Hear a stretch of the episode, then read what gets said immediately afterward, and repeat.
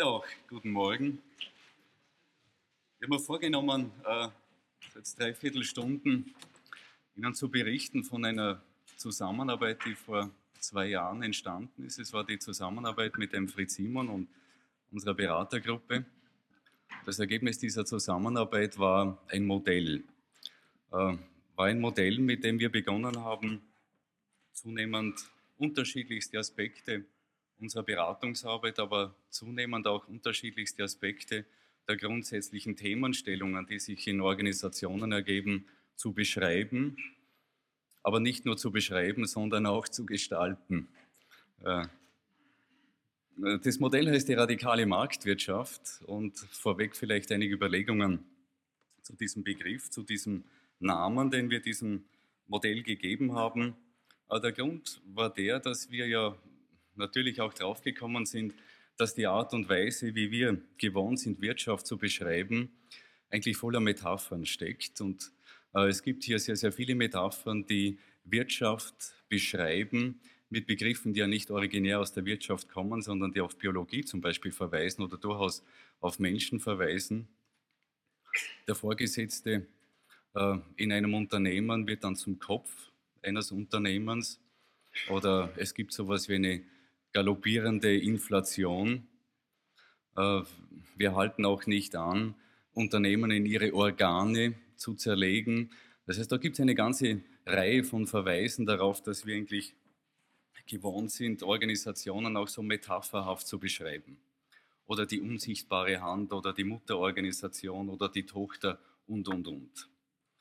Äh, die Überlegung war, dass wir zeigen wollen in diesem Modell, dass eine Umkehrung dieser Metapherbildung, das heißt, wenn wir beginnen, menschliches Verhalten mit Begriffen der Wirtschaft zu beschreiben, etwas Neues entstehen kann, das, wie wir denken, zu erstaunlichen Schlussfolgerungen führen kann. Wenn man das vorantreibt, diese Umkehrung dieser Metaphernbildung, dann wird das Brutto Sozialprodukt zu einem Bruttoindividualprodukt. Das würde dann bedeuten, dass alles, was Menschen produzieren oder menschliches Verhalten, man zurückführen kann auf eine Frage des Wirtschaftens. Äh, es ist dann nur noch zu überlegen, was sind denn diese Waren dann, was sind so diese Verhaltensweisen oder diese Waren, die dann Menschen in ihrem Umgang, in ihrer Interaktion, in ihrer Kooperation einbringen in diesen Tausch. Aber letztendlich wird es darauf hinausführen, dass alles menschliche Handeln oder alles menschliche Verhalten als Ware betrachtet werden kann oder betrachtet werden soll.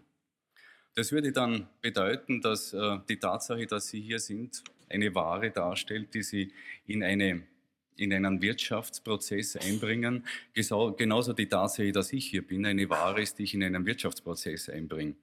Letztendlich alles, wohin sie fahren, was sie tun, ob sie einen Abend bei ihrer Familie verbringen oder nicht verbringen, wäre dann unter der Perspektive dieser radikalen Marktwirtschaft als ein Prozess zu betrachten, der mit Austausch von Waren zu tun hat. Wir denken, dass die hier so vorgeschlagene radikale ökonomische Sichtweise und deswegen auch der Begriff der radikalen, also des äh, radikalen Marktwirtschaftens, weil wir begonnen haben, alle menschlichen Verhaltensweisen vor dieser Perspektive zu betrachten. Ähm, diese vorgeschlagene Vorgangsweise bietet die Chance, denken wir, die heimliche Vernunft und Ökonomie des Verhaltens an den Tag zu legen. Es geht nur darum, äh, dieser, dieser Ökonomie sowohl im Privatbereich als letztendlich auch im Berufsbereich nachzuspüren. Äh, um das tun zu können, ist es wichtig, einige grundsätzliche Thesen oder einige grundsätzliche hm, Überlegungen, Aspekte dieses Wirtschaftens von Menschen im kooperativen, im, kommunikativen Aspekt zu entwickeln. Die Grundlagen dieser Vorgangsweise kommen aus der Systemtheorie dieses Konzeptes, äh, vor allem auch so äh, Überlegungen zu Formen, wie entstehen Formen, wie entstehen Grenzen, weil es ja immer spannend sein wird, was ist denn nun eine abgrenzbare Ware? Was ist denn nun ein Verhalten, das man in diesen Tausch einbringen kann?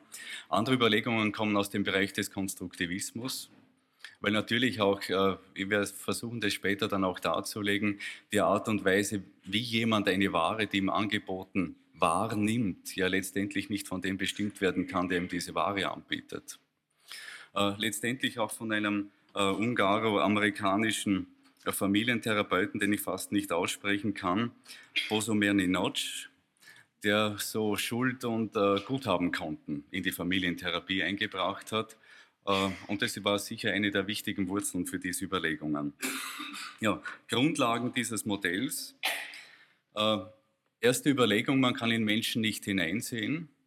Das heißt, ob wir wollen oder nicht, sind wir darauf angewiesen, äh, an der Oberfläche von Menschen Halt zu machen. Das führt schon zu der, zu der Überlegung, dass Grundlage dieses Markttreibens, dieses Handelns, dieses Marktwirtschaftens von Menschen darauf verwiesen ist, nur das zu betrachten als Ware, was eben über die Oberfläche dieser Haut hinausgeht. Das heißt, Gedanken sind kein Element der radikalen Marktwirtschaft. Äh, ein Element der radikalen Marktwirtschaft ist das Verhalten.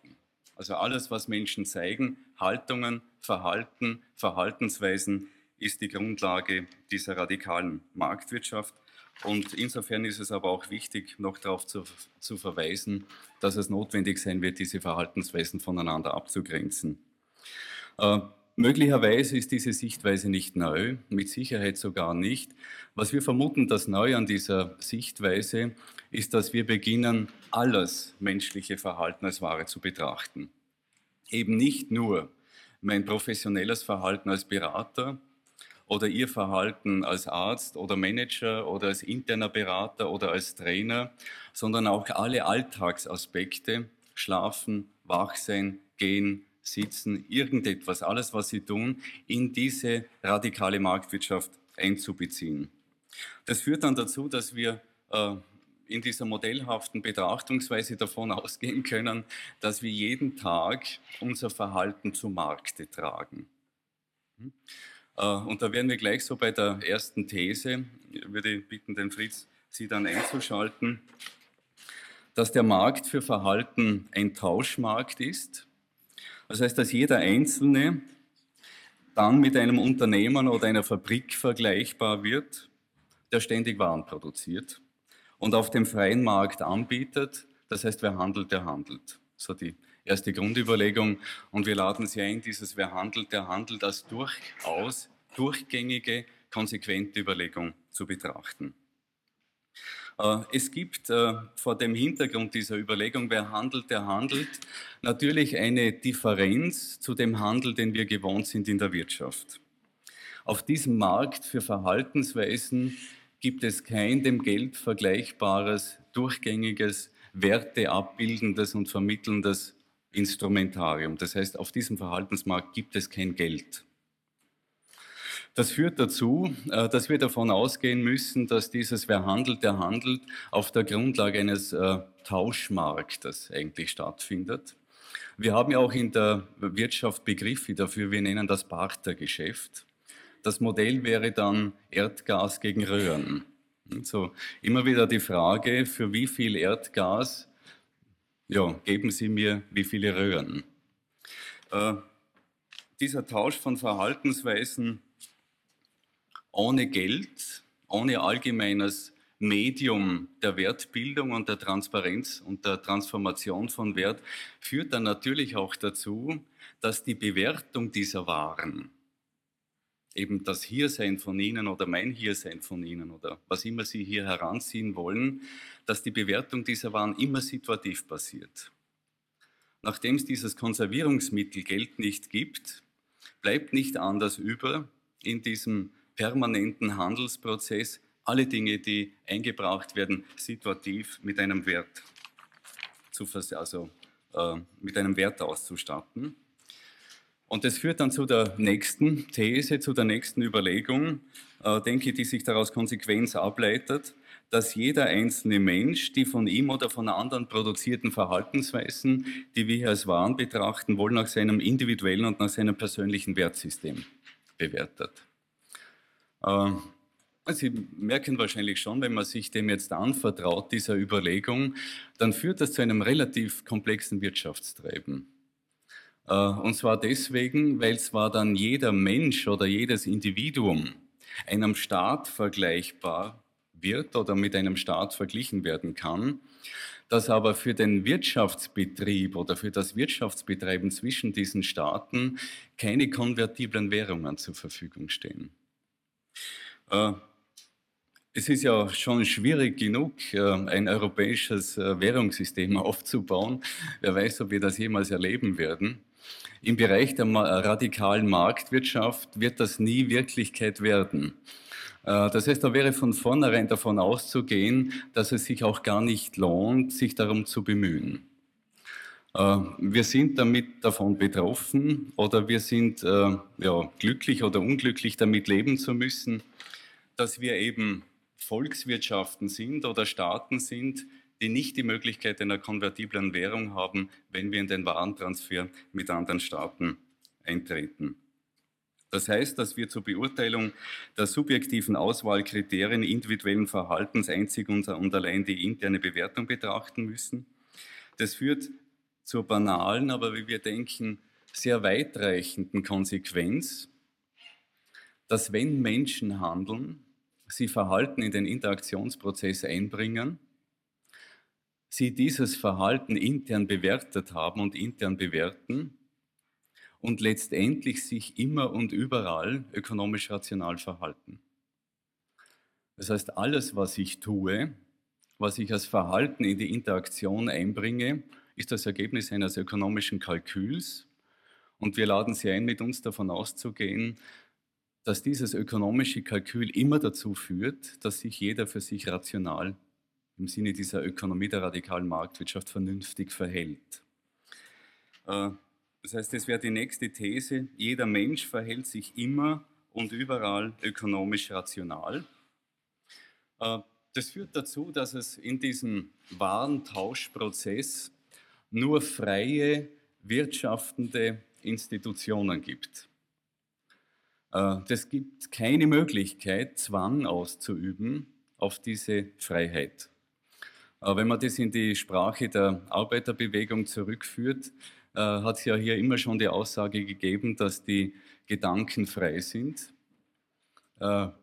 Und die Weiterführung dieser Überlegungen, die radikale Marktwirtschaft, ist ja die Begründung dafür, dass wir unsere internen Bewertungsinstrumentarien so aufbauen, dass sie von außen nicht gestaltet werden können.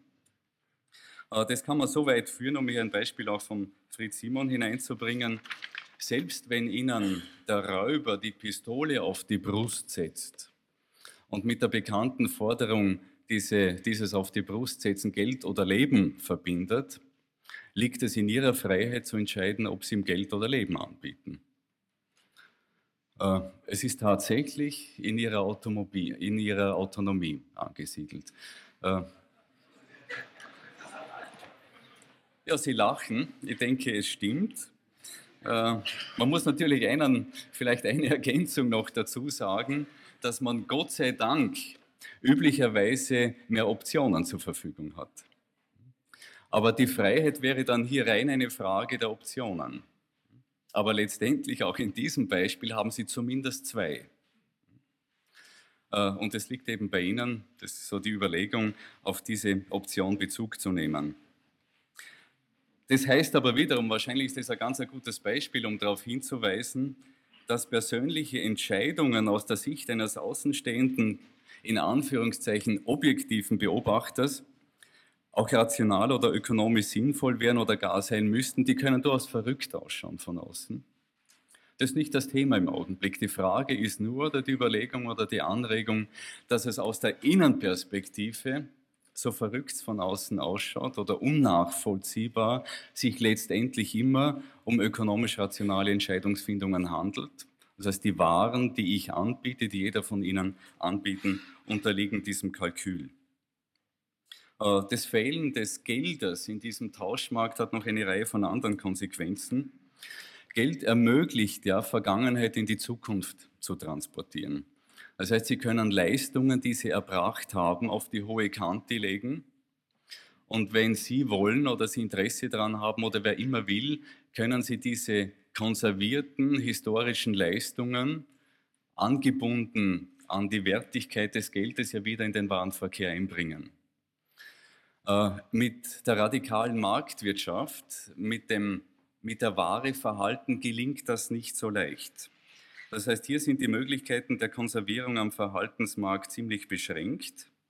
Und dies deswegen, und das wäre die nächste Hypothese, dass jeder einzelne von uns seine Konten übergeben und nehmen in seiner eigenen Währung führt, aber natürlich auch mein Kommunikationspartner. Das heißt, Sie können davon ausgehen, dass wenn ich mit jemandem interagiere, ich die Schuld und Guthabenkonten von meiner Seite her auch ihn betreffend führe.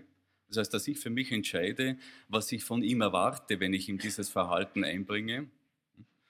Also äh, ich kann mir durchaus vorstellen, dass ich am Abend relativ früh zum Beispiel nach Hause komme von der Arbeit und mir dafür erwarte, dass meine Familie mir einen angenehmen Abend gestaltet. Wie das aus der Perspektive meiner Familie gehandhabt wird, ist eine andere Frage. Die führen wiederum, um zum Beispiel meine Frau zu nehmen, die Guthaben und Schuldkonten mir gegenüber in ihrer eigenen Währung. Äh, es kann durchaus sein, dass ich davon ausgehe, dass wenn ich nicht unmittelbar in den Genuss meiner Ware komme, nämlich früh nach Hause gekommen zu sein, ich mich der Hoffnung hingeben kann, dass das vielleicht am nächsten Tag stattfinden wird. Äh, aber das Risiko bleibt immer erhalten. Möglicherweise wissen die das gar nicht mehr am nächsten Tag, ne, dass äh, ich hier eine Ware eingebracht habe und eigentlich davon ausgegangen bin, dass ich sie konservieren kann oder dass sie Zinsen trägt. Trotzdem, nicht jede verkaufte Ware wird sofort bezahlt, nicht jede gute oder böse Tat sofort belohnt oder bestraft. Dennoch werden in solchen Interaktionen ständig Soll und Haben bilanziert Kreditlinien festgelegt und Forderungen eingeklagt. Führt zur nächsten Hypothese. Das Interaktionsmuster in der persönlichen Kommunikation, im persönlichen Warenaustausch aus dem Zusammenspiel der Bilanzierungsmuster und Kontostände aller Teilnehmer an der Interaktion entstehen. Das heißt, wie ich meine Investitionen tätige, mit welchen Zinserwartungen ich sie ausstatte, wird von meiner Umwelt mir als ein Stück meiner Persönlichkeit definiert. Genauso wie ich erwarte, was meine Interaktionspartner an Ware einbringen auf meine Waren, so diese gesamten Erwartungen wird wiederum wahrscheinlich als ein Stück meiner Persönlichkeit erlebt. Das, was sie tatsächlich einbringen als Antwort auf meine Waren, erlebe ich vermutlich als ein Stück derer. Persönlichkeit. Äh, wenn ich jetzt so unterschiedliche Menschen versuche zu vergleichen, würde das auch bedeuten, dass die Unterschiede dadurch entstehen, wie ebenso ihre persönlichen Bilanzierungsmuster ich wahrnehmen kann. Äh, es gibt noch eine weitere, es gibt noch eine wichtige Ergänzung zu diesem Punkt, Ware, dass in diesem personenbezogenen in diesem personenbezogenen Feld der radikalen Marktwirtschaft ja nicht nur Handlungen als Ware eingebracht werden, sondern es gibt sehr, sehr wichtige Warungen, die Unterlassungen sind. Das heißt, es ist hier auch, um das verstehen zu können, durchaus notwendig zu sagen, eine nicht eingebrachte Handlung kann eine hochwertvolle Ware sein in diesem Feld der radikalen Marktwirtschaft.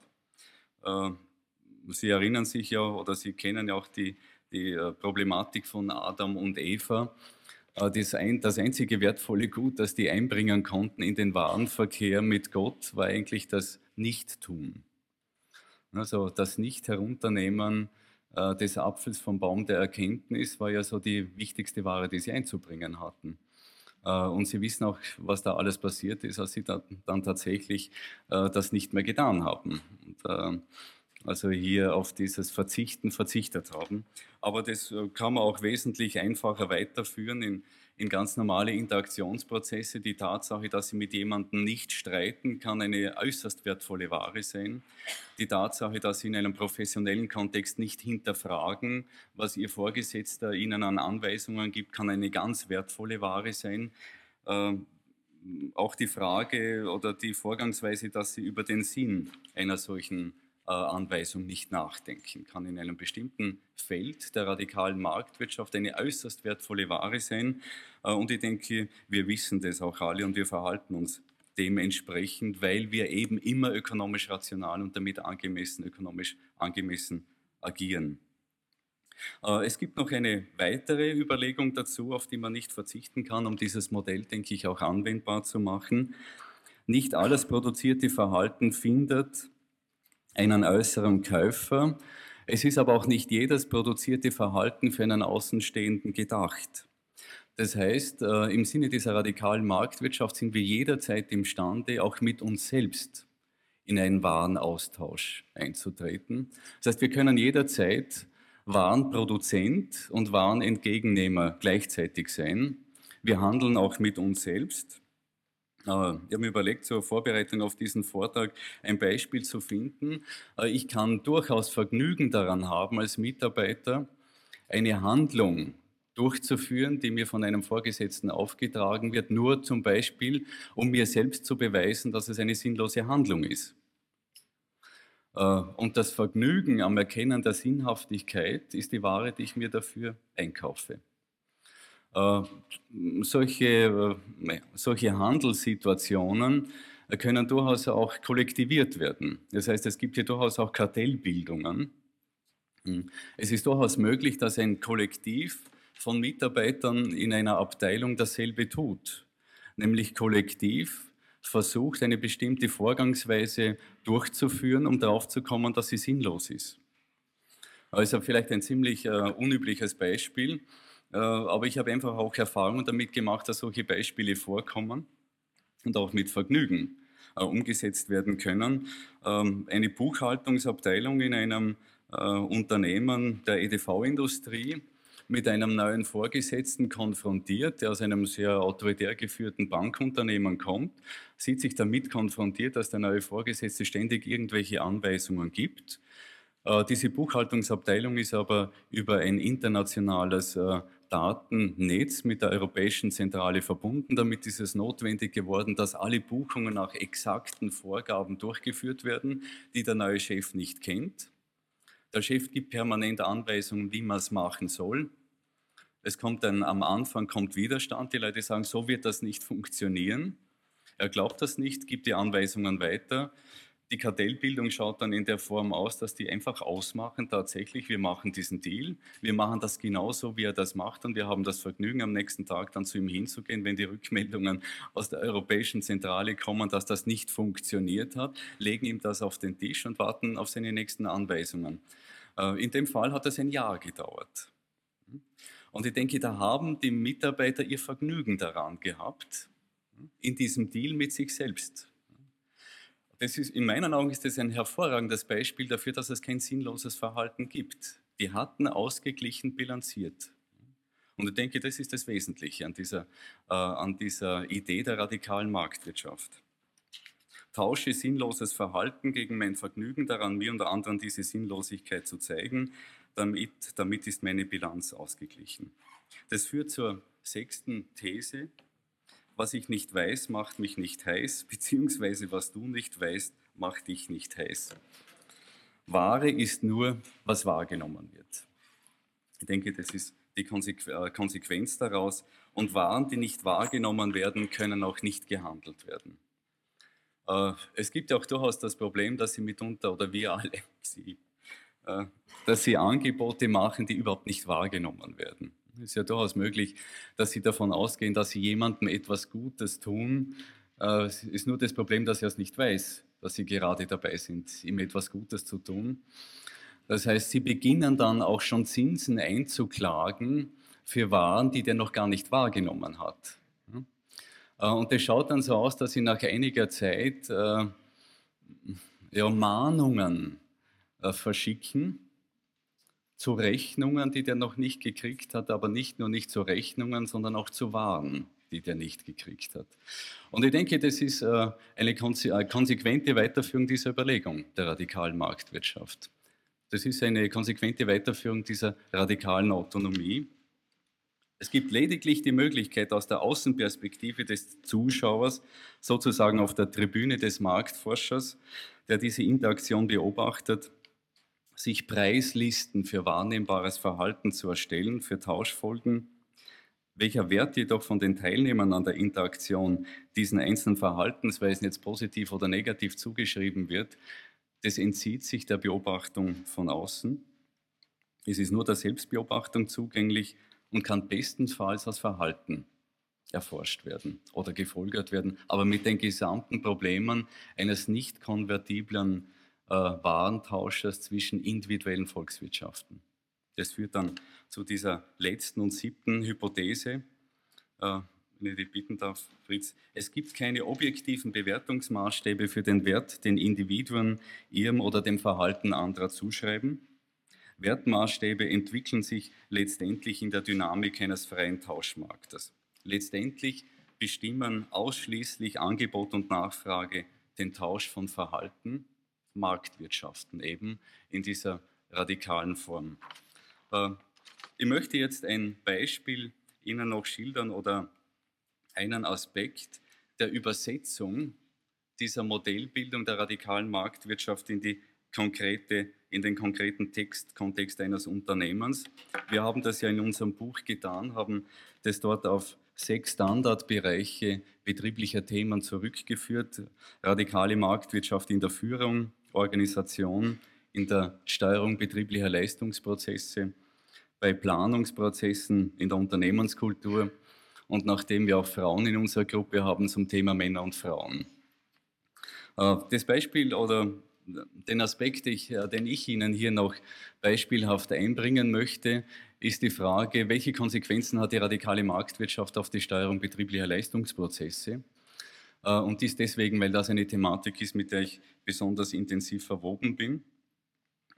Sie, ich möchte hier so die Thematik von MBO, Zielvereinbarungen hier einbringen. Das ist ein ganz besonders brauchbares Feld, um die Anwendbarkeit dieser radikalen Marktwirtschaft zu testen und auch zu tun. Sie kennen MBO-Systeme. Es geht hier darum, dass Zielvereinbarungen getroffen werden, die damit beginnen, dass man Ziele quantitativ beschreibt und messbar macht. Wobei diese Ziele üblicherweise äh, im harten quantitativen Bereich angesiedelt sind, wie zum Beispiel äh, Kosten einsparen, aber durchaus auch im Verhaltensbereich, also Zusammenarbeit oder Initiative. Äh, MBO-Systeme schauen, schauen, dann ja so aus, äh, dass diese unterschiedlichen Verhaltensaspekte und auch quantitativ nachvollziehbaren Leistungsaspekte äh, abgepackt werden in handhabbare Kisten oder Emballagen und dass für diese abgepackten Einheiten dann auch bestimmte Geldmengen zur Verfügung gestellt werden. Und eben, wenn man einen Sack produziert von Initiative, dann kriegt man so und so viel D-Mark dafür. Wenn man zwei Säcke produziert, kriegt man eben die doppelte Menge an äh, D-Mark dafür. Äh, ich möchte Ihnen hier äh, einen Befund äh, auflegen, werde bitte die nächste Folie aufzulegen, der nicht von mir stammt, sondern von einem deutschen Unternehmen, Deminex. Das kann man auch berichten. Der Personalchef hat das selbst äh, auf einem Kongress getan. Die hatten ein MBO-System in dieser letzten Konsequenz so eingeführt, eben harte und weiche Aspekte quantifiziert und unmittelbar auch mit Geldbeträgen verbunden. Äh, den Befund lesen Sie hier Zielvereinbarung und Leistungsbeurteilung verkamen zum Instrument von Einkommensverbesserung, anstatt Führungsinstrumente zur Steuerung der Aktivitäten bzw. zur Mitarbeiterentwicklung zu sein, wurden sie über weite Strecken zu manipulativen Hilfsmitteln einer kurzfristigen Bedürfnisbefriedigung ganzer Mitarbeitergruppen, war so die Aussage. Die konkreten Auswirkungen waren beispielhaft. Absenken erstaunlicherweise des durch Objectives vereinbarten Leistungsniveaus. Es ist hier von einer vermuteten äh, Leistungssenkung von 10 bis 20 Prozent ausgegangen worden im Zuge der, der Einführung dieses Systems. Es hat zu einer Umsatzstagnation geführt, die durch äußere Aspekte nicht erklärbar war. Der Großteil der Beurteilungsergebnisse liegt aber deutlich über dem Durchschnitt, so in der Gegend von 70 bis 80 Prozent. Das heißt, auf der Grundlage dieses Systems waren alle unglaublich leistungsstark, nur die Systemdaten waren eben erstaunlicherweise andere. Äh, und sogar auch die Aussage, dass es keinen positiven Leistungsanreiz bei relativ hohen Gehaltssteigerungen gegeben hat. Ich möchte jetzt einladen, mit mir diese äh, Systemeinführung aus der, aus, aus der Brille der radikalen Marktwirtschaft zu betrachten. Dann heißt das schlicht, dass durch diese Einführung eines solchen quantitativen Systems sich die Märkte, die internen Märkte radikal verändert haben oder weitgehend verändert haben. Und zwar so, dass bestimmte Verhaltensweisen als zulässig definiert wurden und andere nicht. Und die, die als zulässig betrachtet wurden, sind auch taxative aufgezählt. Das heißt, nur das, was in diesem MBO-System als wertvoll bezeichnet wird, hat tatsächlich auch Wert. Dazu kommt, wie angedeutet mit diesen Abpackungsprozessen, dass auch das, was wert wurde, auch so händelbar gemacht wurde, dass man unterschiedliche Ausprägungen dieses Verhaltens auch bewerten konnte und mit unterschiedlichen Geldbeträgen ausstatten konnte. Das heißt, man hat hier auch eine Konvertibilität eingeführt. Das heißt, jede bestimmte Verhaltensweise in ihrer bestimmten Ausprägung hatte einen zuschreibbaren, auch monetären Wert gekriegt. Äh, unserer Einschätzung nach ist ein solcher Akt eine Intervention in die radikale Marktwirtschaft der personenbezogenen Interaktionen, die diese Menschen in dieser Organisation mit der Frage konfrontiert, wie verhalte ich mich jetzt radikal marktwirtschaftlich, um möglichst ausgeglichen bilanzieren zu können auf der Ebene meiner persönlichen Verhaltensweisen. Das heißt, wie nütze ich diesen Kontext, der hier gestaltet wird, um eben möglichst ergiebig zu wirtschaften. Äh, die Spielregeln dieses MBO-Systems sind etwa folgende. Der für ein Produkt, das als Ware angeboten wird, festgelegte Wert ermöglicht den Tausch zwischen solchen Waren nach vorweg bekannten verbindlichen Paritäten. Das ist eine der zentralen Spielregeln eines MBO-Systems. Für jedes Produkt ist festgelegt, für welche Menge die Abnahme nach den definierten Bedingungen gewährleistet wird. Die Festlegung, welches Produkt auf einem Markt gegen welches eingetauscht werden kann, in welcher Menge, nach welcher Parität und letztendlich all diese Feststellungen und Festlegungen sind durch eine zentrale planende Autorität erfolgt. Wenn Sie sich das äh, anschauen, sind das die Kriterien einer Planwirtschaft. Es beschreibt ziemlich präzis planwirtschaftliche Wirtschaftsstrukturen. Das heißt, wir können durchaus davon ausgehen, dass in Betrieben weite Bereiche durch planwirtschaftliche Wirtschaftsmodelle abgedeckt werden. Äh, wie immer Sie das wollen. Äh, Enver Hoxha oder Erich Honecker oder irgendwelche Beispiele hier zu nennen, sie sind permanent anwesend in der betrieblichen Wirtschaftsstruktur. Äh, auch notwendigerweise vermutlich. Äh, die Überlegung, die dazu anzustellen ist, aus der Perspektive der radikalen Marktwirtschaft, dass aber diese planwirtschaftlich aufgebauten Szenarien immer wieder auf der Personenebene nach den Kriterien der radikalen Marktwirtschaft beantwortet werden. Das heißt, der innerbetriebliche Marktwert etwa des Produktes Umsatz machen, um jetzt auf Deminex wieder Bezug zu nehmen, ist gesunken, weil er in der äh, MBO-Vereinbarung nicht äh, aufgenommen wurde. Das hat dazu geführt, dass im Bereich etwa kooperatives Verhalten oder der Senkung der Kosten die Führungskräfte hervorragend gelernt haben, sich hier radikal marktwirtschaftlich zu betätigen und dass es ihnen gelungen ist, mit den neuen Produkten im Sinne eines erfolgreichen Wirtschaftstreibenden exzellent ihren Intentionen nachzukommen.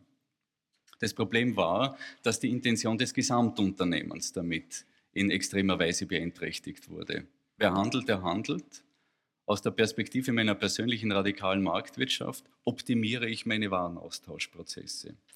Äh, ich denke, da kann man durchaus davon ausgehen, äh, dass ein solches MBO-System einen Dressurakt darstellt. Und man kann damit erreichen, dass die Seelöwen sich nur noch auf die Schwanzflossen stellen, wenn sie einen Fisch kriegen. Und je besser dieser Dressurakt eingeführt wird, umso mehr vergessen diese Seelöwen, dass sie vielleicht auch Vergnügen hatten an anderer Art von Akrobatik. Aber die wird eben nicht mehr durch Fische belohnt. Und möglicherweise ist das aber eine Akrobatik, die das Überleben der Kolonie in Frage, also früher, gesichert hat. Äh, ich denke, dass die MBO-Leute und äh, Leistungsplaner in Unternehmen eigentlich um diese Problematik Bescheid wissen. Die dadurch entsteht, dass eigentlich ein Risiko entsteht, dadurch, dass alle das tun, was vereinbart wurde. Äh, Im Unternehmen liegen das Feld der radikalen Marktwirtschaft charakterisiert durch die durchgängige Ökonomisierung aller zwischenmenschlichen Beziehungen und das Feld der Planwirtschaft charakterisiert durch die durchgängige Ökonomisierung der formalen Arbeitsbeziehungen, vielfach verwoben über und nebeneinander.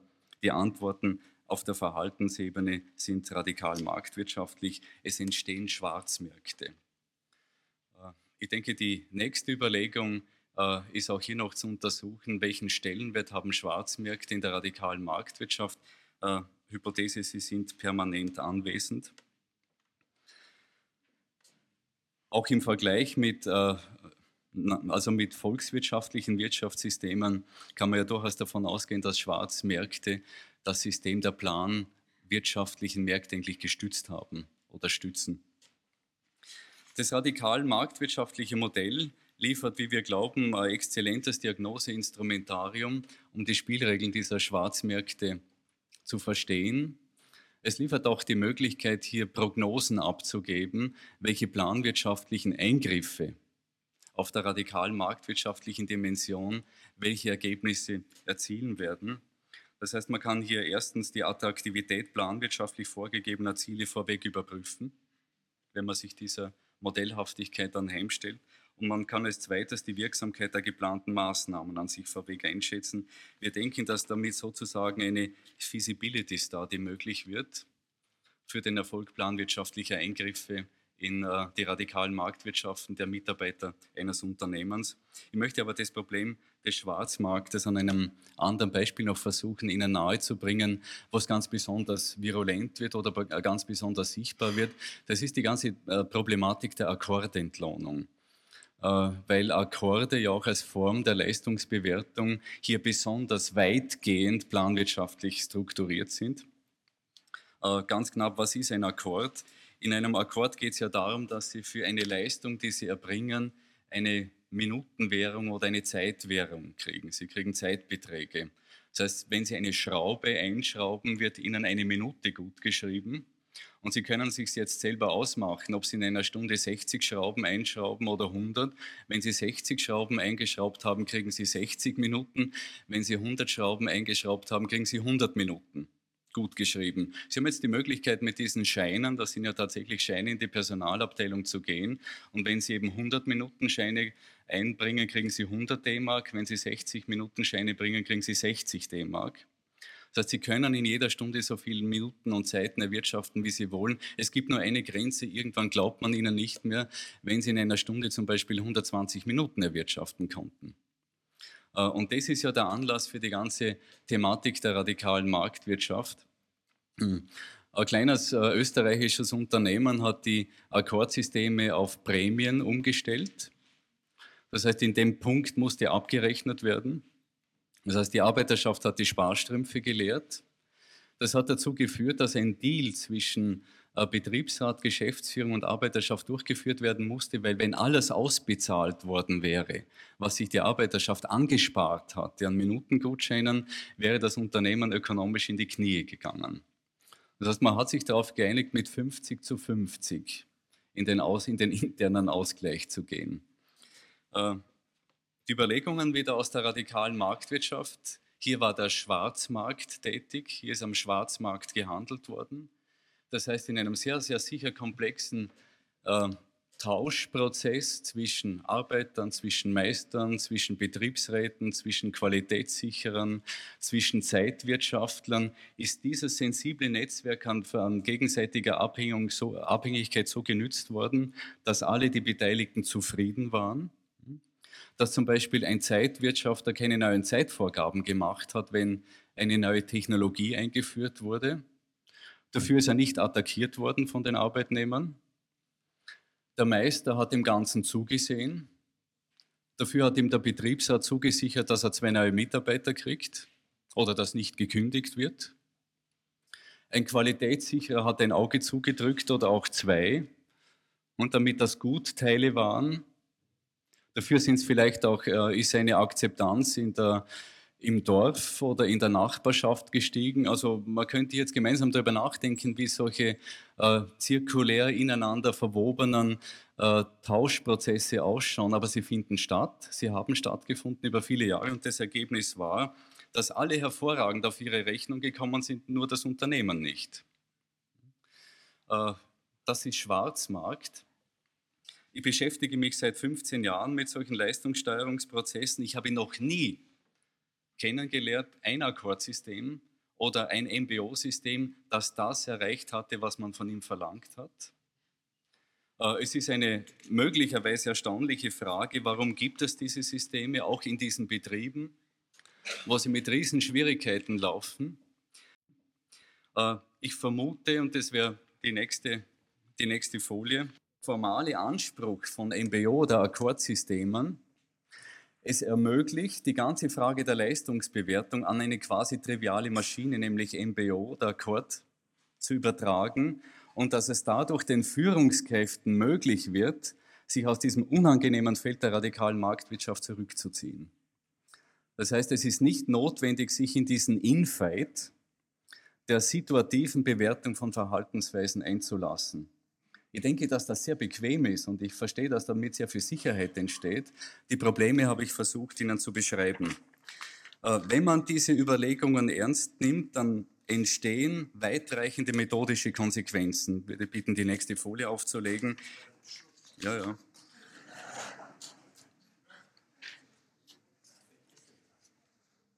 Mit erstens.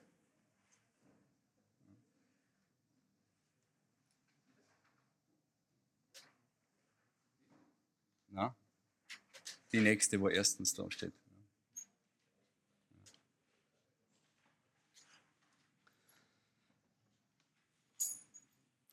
Eine vollständige und exakt quantitative Formulierung von Leistungszielen für Mitarbeiter gleichgültig, ob es sich dabei um Arbeiter, Angestellte oder Führungskräfte handelt, führt spätestens mittelfristig zur Verminderung der betrieblichen Leistungsfähigkeit.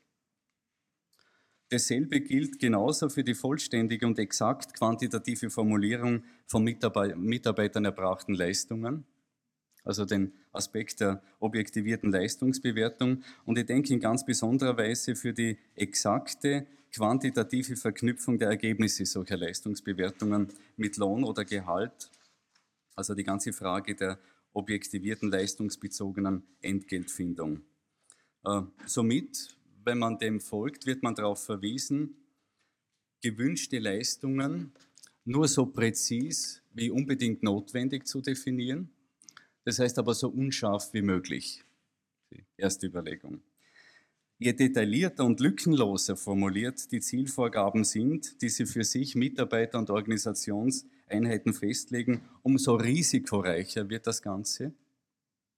Umso risikoreicher deswegen, wenn alle das tun, was vereinbart wurde, es zu einer ziemlichen Gefahr sie Deminex für die gesamte Organisation wird. Äh, sie können das Risiko noch dadurch erhöhen, dass Sie zusätzlich genau vorschreiben, womit und wie diese Ziele erreicht werden können. Und insbesondere dann, wenn Sie dafür eine attraktive Menge Geld in Aussicht stellen. Wenn es Ihnen aber gelingt, Ihren Mitarbeitern zu zeigen, äh, dass sie ihrer Meinung nach wenig geleistet haben, ohne ihnen genau zu sagen, warum sie wenig geleistet haben, dann können sie davon ausgehen, dass die das weitgehend akzeptieren werden. Und sie können letztendlich davon ausgehen, dass dann grenzenlose Präzision angesagt ist, wenn ihre Mitarbeiter sie zum Beispiel fragen, was für sie Leistung ist. Im Sinne einer Intervention in die radikale Marktwirtschaft. Ich hoffe, dass diese Beispiele Ihnen eine Idee davon gegeben haben, welcher Anwendungsbereich äh, dem Instrumentarium der radikalen Marktwirtschaft sich eröffnet. Äh, das bietet eben eine Möglichkeit, gesamtes menschliches Verhalten, die gesamte Komplexität in Inter Interaktionen auf Spielzüge zurückzuführen, die nach dem Prinzip der ökonomischen Vernunft der einzelnen Individuen aufgebaut werden. Vielen Dank.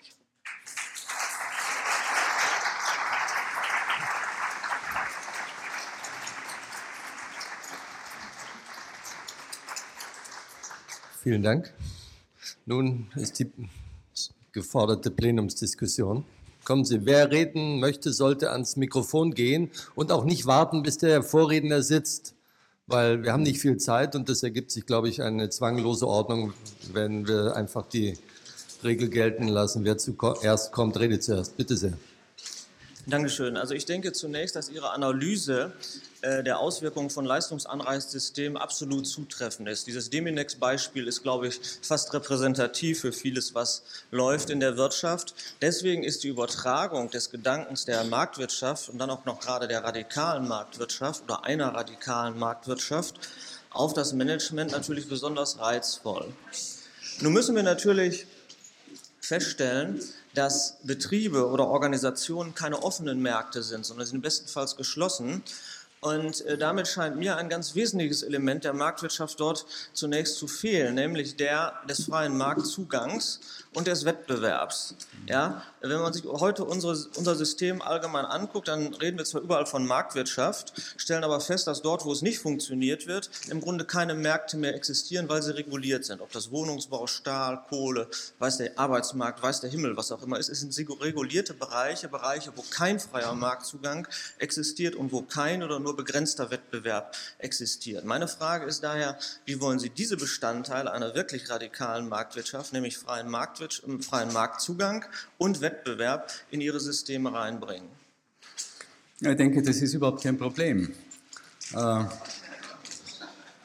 weil das, was Sie beschrieben haben, bezieht sich ja alles auf die formalen Märkte im Sinne der volkswirtschaftlichen Märkte. Wie immer Sie diese gestalten, reagieren Sie auf der Personenebene nach den Kriterien der radikalen Marktwirtschaft. Und das ist ja genau diese Überlegung, auch wenn sie die formalen Wirtschaftssysteme absolut regulieren, ist das die Basis für blühende Schwarzmärkte. Je konkreter gestalteter die offiziellen Märkte sind, umso wichtiger, umso bedeutsamer werden die Schwarzmärkte. Und diese Schwarzmärkte folgen ausschließlich den Kriterien der radikalen Marktwirtschaft. Was nicht bedeutet, hier eine Aussage dafür zu treffen, dass das für die Entwicklung einer Volkswirtschaft eine unproblematische Ausgangssituation ist, wenn sie alles regulieren. Für die daran beteiligten Individuen ist das nur ein Kontext, in dem sie sich in der Handhabung ihrer radikal marktwirtschaftlichen Instrumentarien schärfen. Also das ist die, die Antwort.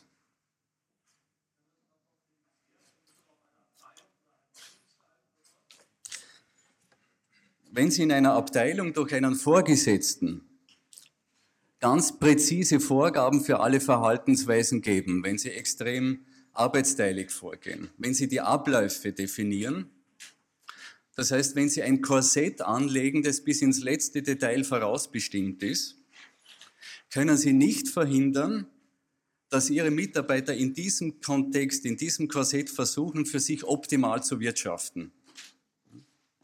Und sei es nur, dass sie einen Deal eingehen, ich verhalte mich so, um mir selbst zu beweisen, dass ich es mit, mit wenigstmöglich Aufwand schaffe. Und das Vergnügen besteht darin, erstens erlebt zu haben, dass man wenig Aufwand einbringt und gleichzeitig erleben kann, das Vergnügen daran wahrzunehmen, dass das, was ich persönlich als unangenehm wahrnehme, auch fürs Unternehmen oder für die Abteilung nicht zum Erfolg führt. Das könnte das Szenario eines solchen radikalen marktwirtschaftlichen Geschäftsprozesses sein.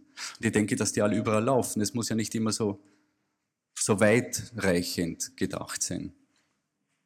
Aber das können Sie steuern. Die Frage ist wiederum, kann es gelingen, betriebswirtschaftliches Leben ohne planwirtschaftliche Aspekte zu realisieren? Das glaube ich, dass das nicht gelingt. Weil das Angenehme an der Planwirtschaft ist, dass sie Ordnung schafft, dass sie Voraussagbarkeit schafft, dass sie Orientierung schafft. Die Kunst ist hier nur das Wie viel. Hm? Das heißt, je rigider sie planwirtschaftlich intervenieren, umso mehr sind sie darauf verwiesen, dass die wesentlichen Effekte in der Domäne der radikalen Marktwirtschaft passieren.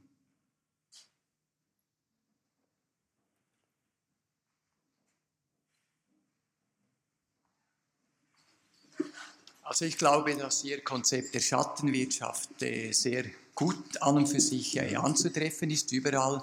wenn man zum Beispiel Führungskräften die Frage stellt, was passieren würde, wenn sich alle Mitarbeiter im Unternehmen vorschriftsgemäß, zielvereinbarungsgemäß verhalten würden, dann kommen die eigentlich aus einer Workshop-Arbeit erschüttert zurück und würden sagen, bei uns geht überhaupt nichts. Das heißt mit anderen Worten, die Schattenwirtschaft ist eigentlich diejenige, die ein Unternehmen vor dem Zusammenbruch bewahrt. Mhm. Ich denke, das kann auch eine, eine der ganz positiven Ergebnisse der radikalen Marktwirtschaft sein. Hm? Es ist nur die Frage, auch immer wann das umkippt. Hm? Also ich möchte es einfach bestätigen, was Sie sagen. Ich denke, ohne Schattenwirtschaft läuft überhaupt nichts. Und ist auch in den kommunistischen Ländern nichts gelaufen ohne Schattenwirtschaft.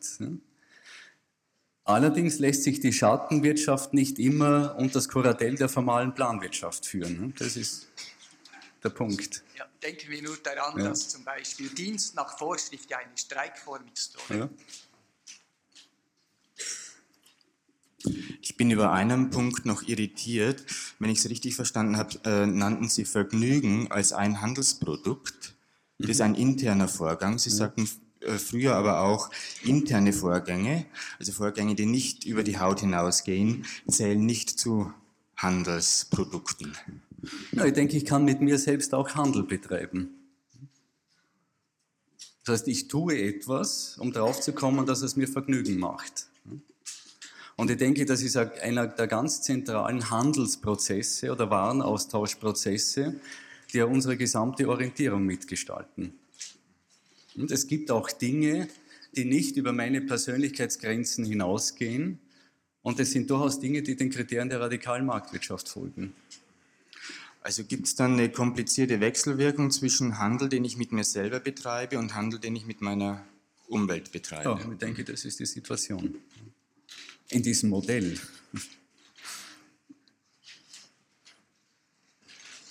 Wie wirkt sich das Thema Vorschlagswesen aus äh, in einem Unternehmen? Ja, das Thema Vorschlagswesen bedeutet ja, dass Sie konkreten Personen ein, ein Tauschangebot machen. Hm? Tausche Geld gegen Ideen. Äh, wenn Ihren Mitarbeitern dieses Tauschangebot attraktiv erscheint, werden Sie es wahrnehmen. Wenn es Ihnen nicht attraktiv erscheint, werden Sie es nicht wahrnehmen. Und ich denke, das spiegelt auch die Wirklichkeit des betrieblichen Vorschlagwesens ab.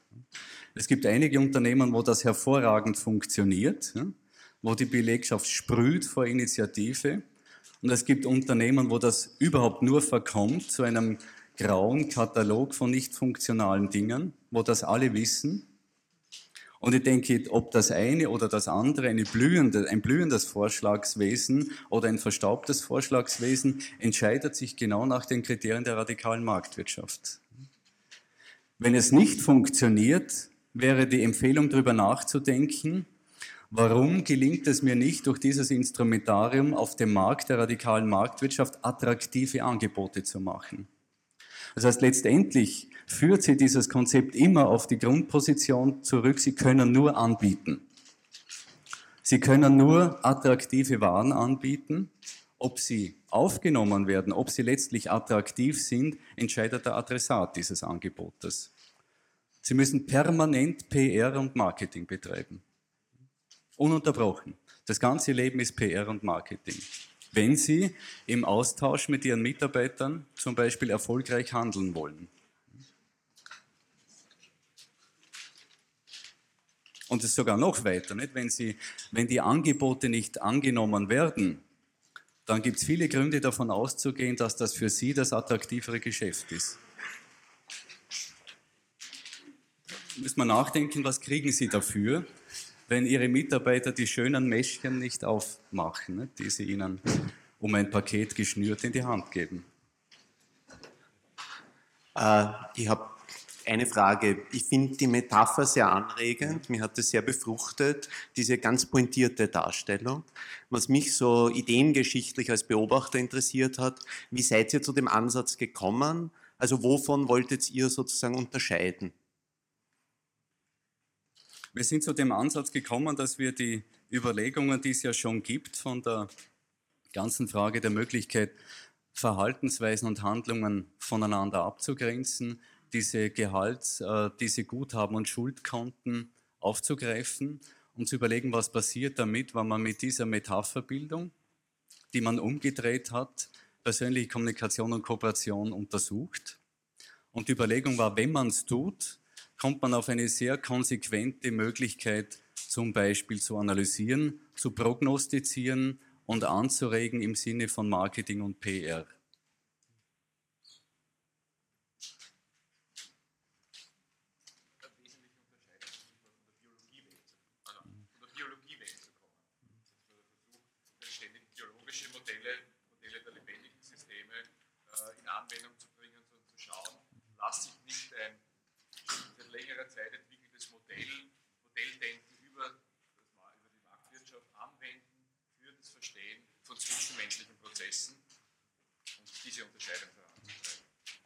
Und wenn ich mal meine Rolle verlassen darf, als jemand, der an diesem Modell mitgebastelt hat, äh, eine der grundlegenden Ideen war, wenn man den Konstruktivismus ernst nimmt und die Arbeiten von Spencer Brown, der sagt, dass alle Beobachtungen, alle Konstruktionen von Realität auf Unterscheidungen basieren, dann muss man auch den Satz von Spencer Brown oder den Ansatz von Spencer Brown ernst nehmen, dass er sagt, jeder Unterscheidung liegt eine Bewertung zugrunde. Das heißt, das Basale ist also die Bewertung. Jeder Beobachter bewertet. Und wenn man das als Grundlage nimmt, dann ist man ganz schnell bei so einem Modell, ohne sich von irgendjemandem abgrenzen zu wollen. Aber jetzt gehe ich wieder zurück. Noch zwei, drei Minuten haben Sie. Ja. Laut, das hört keiner. Darf ich Ihnen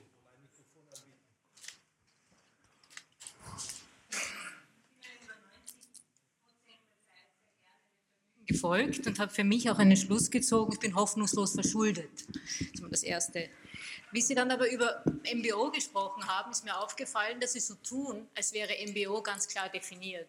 Und ich habe MBO in den verschiedensten Ausprägungsformen mhm. kennengelernt, bis dorthin, wo es im Widerspruch zu einer Ihrer Folien steht, wo sie nämlich sagen, ohne Beteiligung der Führungskräfte. Im Gegenteil, in manchen Formen von MBO ist gerade die Beteiligung der Führungskräfte zentral. Es wird zu einem permanenten mhm. Coaching-Prozess. Mhm. Und daher glaube ich, dass Sie da vielleicht äh, Modifikationen anbringen mhm. müssten, beziehungsweise sagen, was Sie unter MBO verstehen. Mhm. In meinem Verständnis passen mhm. Ihre Schlussfolgerungen nicht. Mhm.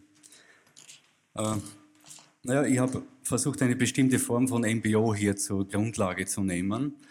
Und zwar die, die hochquantitativ aus gearbeitet ist und ausdifferenziert ist, sowohl im Verhaltensbereich als im Output-Bereich.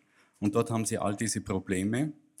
Wenn Sie MBO klug anwenden, dann führt es dazu, dass Sie möglichst, also möglichst unklare Zielvorgaben geben und die prozesshafte Ausbestimmung der Verbindlichkeit dieser Zielvorgaben der Beziehung zwischen Vorgesetzten und Mitarbeiter anheimstellen und dass sie auch imstande sind, im Sinne des laufenden Prozesses, des vorgegebenen Zieles, etwa über ein Jahr, kommunikativ Adaptierungen vorzunehmen. Aber wenn Sie MBO so verstehen, und es tun viele, denke ich, dann wird intuitiv, auch ohne diese Modellsprache, eigentlich die Schlussfolgerung gezogen, zu der man, wenn man dieses Modell also anwendet, kommt. Ich glaube, dass das keine, äh, dass das in, also in der Sache keine Erfindung ist. Unsere Überlegung oder unsere Erfindung ist, das auf den Punkt zu bringen und sprachlich zu formulieren und modellhaft zu gliedern. Weil wir denken, dass damit ein bewussterer Zugang zu Phänomenen möglich wird, die Sie aus Ihrer eigenen Erfahrung zum Beispiel beschrieben haben.